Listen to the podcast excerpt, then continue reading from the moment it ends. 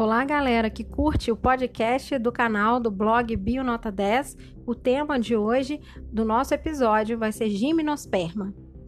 A gimnosperma representa um grupo de plantas que produzem pela primeira vez na escala evolutiva do reino vegetal a semente. As sementes, é, apesar de não serem protegidas pelo fruto, tanto que o nome gimnosperma vem dessa característica. Gimno quer dizer desprotegida ou nua e esperma quer dizer semente. Então apareceu pela primeira vez uma planta com semente, que tem a função de proteger o embrião, mas essa semente está desprotegida, está nua, ainda não está abrigada no interior de um fruto. Além disso, essas plantas vivem em ambientes variados, preferencialmente de clima frio ou temperado.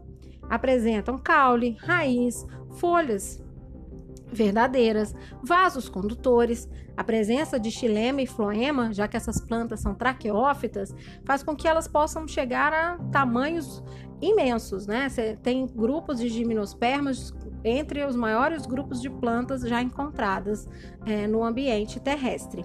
Essas plantas têm como representantes mais conhecidos o pinheiro, a sequoia, a araucária, Cedro também está nesse grupo, ciprestes e acicas. Não, elas apresentam ramos reprodutivos com folhas modificadas, que são denominados de estróbilos. Esses estróbilos, o grupo mais numeroso de gimnospermos, os estróbilos têm um formato de um cone. Por isso, não se assustem quando vocês associarem gimnosperma ao grupo das coníferas, tá? Muitos até usam como sinônimo, apesar de não ser sinônimo, certo? É, outra característica marcante é que elas não dependem mais da água para se reproduzir. A partir de agora, o transporte de gametas não vai ser feito pela água. O gameta masculino, que é chamado de núcleo espermático, ele é transportado até o gameta feminino, que é a oosfera, através de uma estrutura chamada de tubo polínico e não mais pela água. Por falar em tubo polínico, o tubo polínico ele se desenvolve a partir do grão de pólen, que nessas plantas o grão de pólen é transportado do estróbilo masculino até o estróbilo feminino através do vento.